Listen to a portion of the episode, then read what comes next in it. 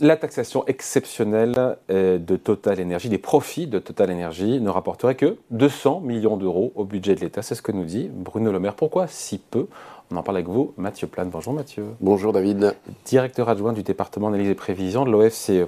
Bon, pourquoi on parle de tout ça? Parce qu'il y a le gouvernement qui vient de déposer deux amendements au projet de loi de finances 2023, dont on parle beaucoup évidemment en ce moment, pour faire contribuer les énergéticiens. Mmh. Voilà, et donc euh, il y a plusieurs composants, mais déjà s'agissant de ce qui intéresse tout le monde, les super profits de Total. On se dit que ça va pas loin de 100 millions d'euros, nous dit le ministre de l'économie. Comment est-ce qu'il arrive à ce chiffre quand on sait que Total Energy dégage 10 milliards de dollars sur le premier semestre? Alors le, calcul est finalement euh, assez simple, enfin assez simple. Non, il n'est pas si simple justement.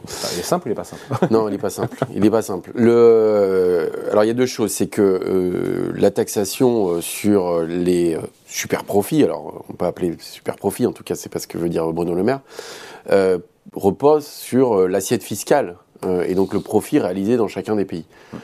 ce que dit Total, c'est qu'en réalité, les bénéfices engrangés en France euh, liés à la distribution ou à la raffinerie sont euh, relativement faibles.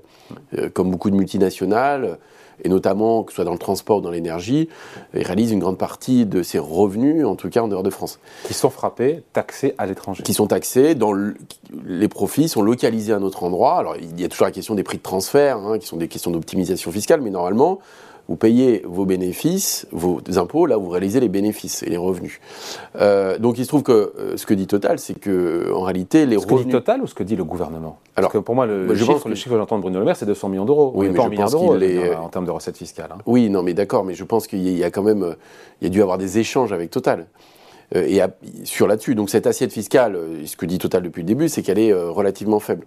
Parce qu'on ne produit ni bah, pétrole, bah, ni on produit pas de pétrole, il y a la distribution et la raffinerie. Voilà. distribution raffinerie, sachant qu'en plus, euh, Total a accordé une remise de 20 centimes dans ses stations-service. Donc c'est vrai que ça réduit la marge de Total. Et puis après, il y a le mode de taxation qui est en fait, euh, au niveau européen, ils se sont accordés à une définition de plus ou moins de super profit, c'est-à-dire à partir du moment vous dégagez des bénéfices supérieurs à 20% euh, de ce que vous avez réalisé les quatre dernières années. Mhm. Donc ça serait une sorte de profit exceptionnel et serait taxé à hauteur de 33%. Donc c'est assez compliqué ça en fait. Ça frappe Total Énergie Oui. Cette euh, contribution, ce que bah, À hauteur de 200 millions. Et alors je crois que Total parle de 1 milliard euh, au niveau européen. 200 millions au niveau français, donc on est sur des enfin voilà, sur des recettes fiscales 200 millions, c'est pas non plus zéro. c'est quand même assez décevant. Mais on est très loin des 20 milliards euh, de profits qui sont attendus euh, de total sur 2022. Euh, quoi. Et quand Faure, le patron du, du, PS, reproche au gouvernement de, de, tout faire pour épargner le CAC 40 au travers des amendements qui ont été déposés, est-ce que c'est redevable au-delà de, de, la question de, de Total Energy? En tout cas, ça se discute, c'est-à-dire que on voit bien que de toute façon, le gouvernement depuis le début n'est pas allé dans cette idée de taxer des super profits ou une rente exceptionnelle liée à un marché exceptionnel, que ce soit lié au prix de l'énergie ou que ce soit lié au transport avec CMA, CGM, euh, avec l'idée qu'il valait mieux s'accorder au niveau européen sur un mécanisme, en tout cas, de taxation euh, qui est un peu compliqué à mettre en place, mais qui n'est pas fait au niveau national. Ce qui n'a pas été le choix d'autres pays hein, qui l'ont fait au niveau euh, national, et ça cible précisément les énergéticiens.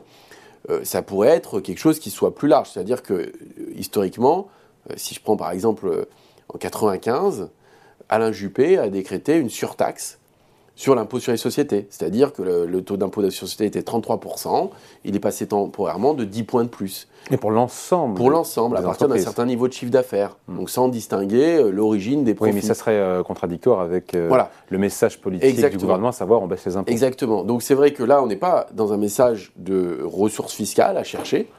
Et donc c'est vrai que le gouvernement, et notamment s'est engagé, et Bruno Le Maire en particulier, sur l'idée de dire on n'augmentera pas les impôts. Et donc c'est vrai que forcément cette euh, surtaxe ou cette, euh, cet impôt exceptionnel euh, mettra à mal en fait le discours du gouvernement qui est de dire en fait on ne baissera pas les impôts et depuis quasiment dix ans depuis François Hollande, et c'est poursuivi sous Emmanuel Macron, l'idée est de baisser la fiscalité des entreprises pour qu'elles soient plus compétitives et plus attractives. Et la, peur du, French bashing, en fait, en disant, bah regardez, dès qu'il y a un problème fiscal, dès qu'il y a un problème de finances publiques, vous augmentez les impôts, et on en voit bien l'histoire du ras-le-bol fiscal et autres. Donc, euh, il, y a des moyens, oui, mais il y a des moyens pour le gouvernement d'aller prendre plus, entre guillemets, que ces 200 millions d'euros chez Total, encore une fois, il faudrait... Euh, il y a bien sûr qu'il y a possibilité, mais c'est un choix politique après. C'est-à-dire que si vous faites une surtaxe d'IEX comme ça existait dans le passé... Mais juste sur Total, c'est impossible de faire ça. Bah non, bah, le problème c'est que vous vous mettez d'accord au niveau européen pour pas qu'il y ait des problématiques de concurrence, parce que normalement vous n'êtes pas censé cibler. Euh, une entreprise en particulier ou un secteur. Normalement, l'assiette fiscale, elle est déterminée pour tout le monde. Donc là, on fait sur des. C'est un processus européen de dégager ce qui est des surprofits dans l'énergie. Mm. Euh, et c'est pas dire les surprofits qui seraient générés, par exemple, pour y imaginer de dire, voilà, à partir d'un certain niveau de profit par rapport à ce qui était dans le passé, vous le taxez, quelle que soit l'origine de profit, que ce soit des services financiers, que ce soit du transport, que ce soit de l'énergie. C'est pas le choix que veut faire le gouvernement, une fois de plus. Il y a eu cet amendement déposé, encore une fois, par euh, proposition de, de loi déposée par euh, la NUPES, ou amendement, je ne sais plus, euh, qui consisterait donc à surtaxer, encore une fois, qui devrait rapporter entre 5 et 15 milliards d'euros. Alors, on parle pas total, on parle de l'ensemble. On, on l'avait évoqué la semaine dernière ici dans l'émission. Euh, il n'y a rien à garder là-dedans?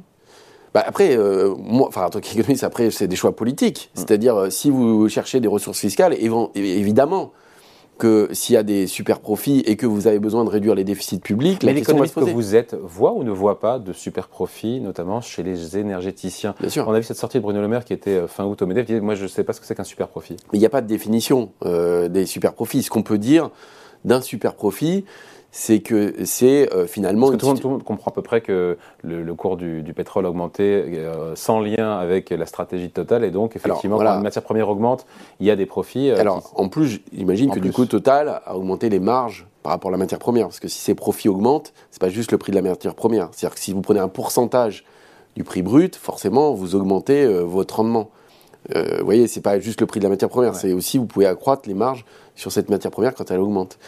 Euh, donc il y a ce point-là, euh, et c'est vrai que ces super profits là, sont difficiles à définir. Ce qu'on peut dire, c'est qu'en gros, un super profit, c'est une forme de rente de situation. Rente de situation, si les prix de l'énergie augmentent et que vous dégagez des bénéfices exceptionnels, c'est parce qu'il y a un contexte politique, géopolitique très particulier, avec le conflit euh, en Ukraine, avec la guerre menée par la Russie et l'invasion de l'Ukraine qui euh, crée des tensions très fortes sur les matières premières et l'énergie.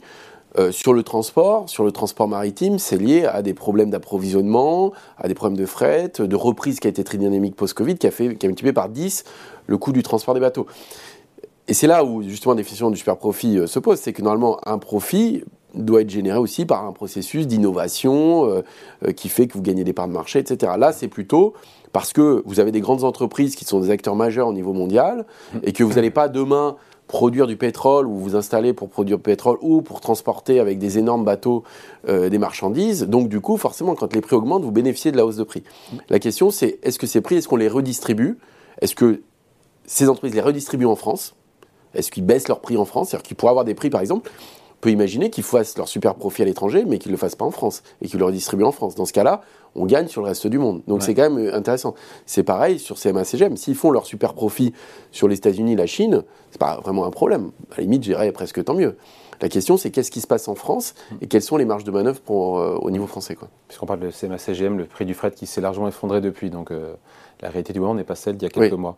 Euh, on parle aussi, en se quitter, Mathieu, d'un autre mécanisme qui met à contribution les énergéticiens parmi les deux amendements déposés par le gouvernement dans ce projet de budget 2023. Dès que le prix de l'électricité mmh. dépasse les 180 euros du mégawattheure, eh ben, les producteurs d'énergie, notamment renouvelables, dont le coût de production est plus faible, vont donner à, l'État, aux caisses de l'État, tout ce qui est au-dessus. Et c'est pas rien. Non, c'est pas rien C'est pas 200 millions d'euros, c'est 26 milliards d'euros. Expliquez-nous un petit peu là. Le Alors là, c'est assez compliqué comme mécanisme. encore plus compliqué, c'est possible. Ouais, non, tout est possible.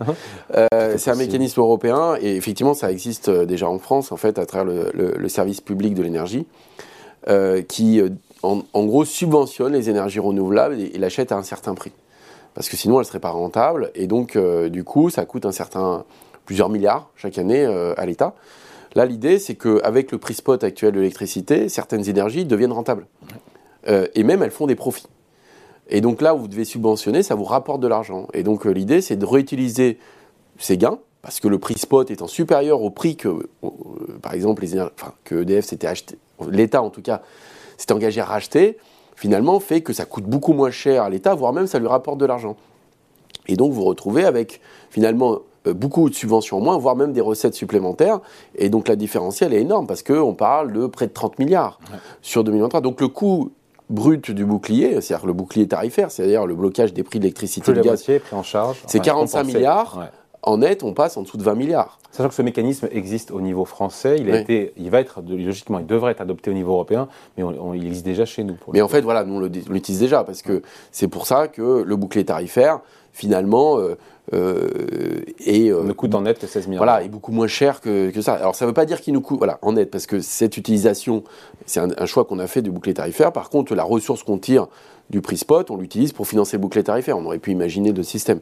Mais en tout cas, c'est clair que euh, ça change quand même un peu la donne et c'est important de le dire. À l'explication signée Mathieu Plan, directeur adjoint du département analysé prévision de l'OFCE. Merci, Merci David. Salut.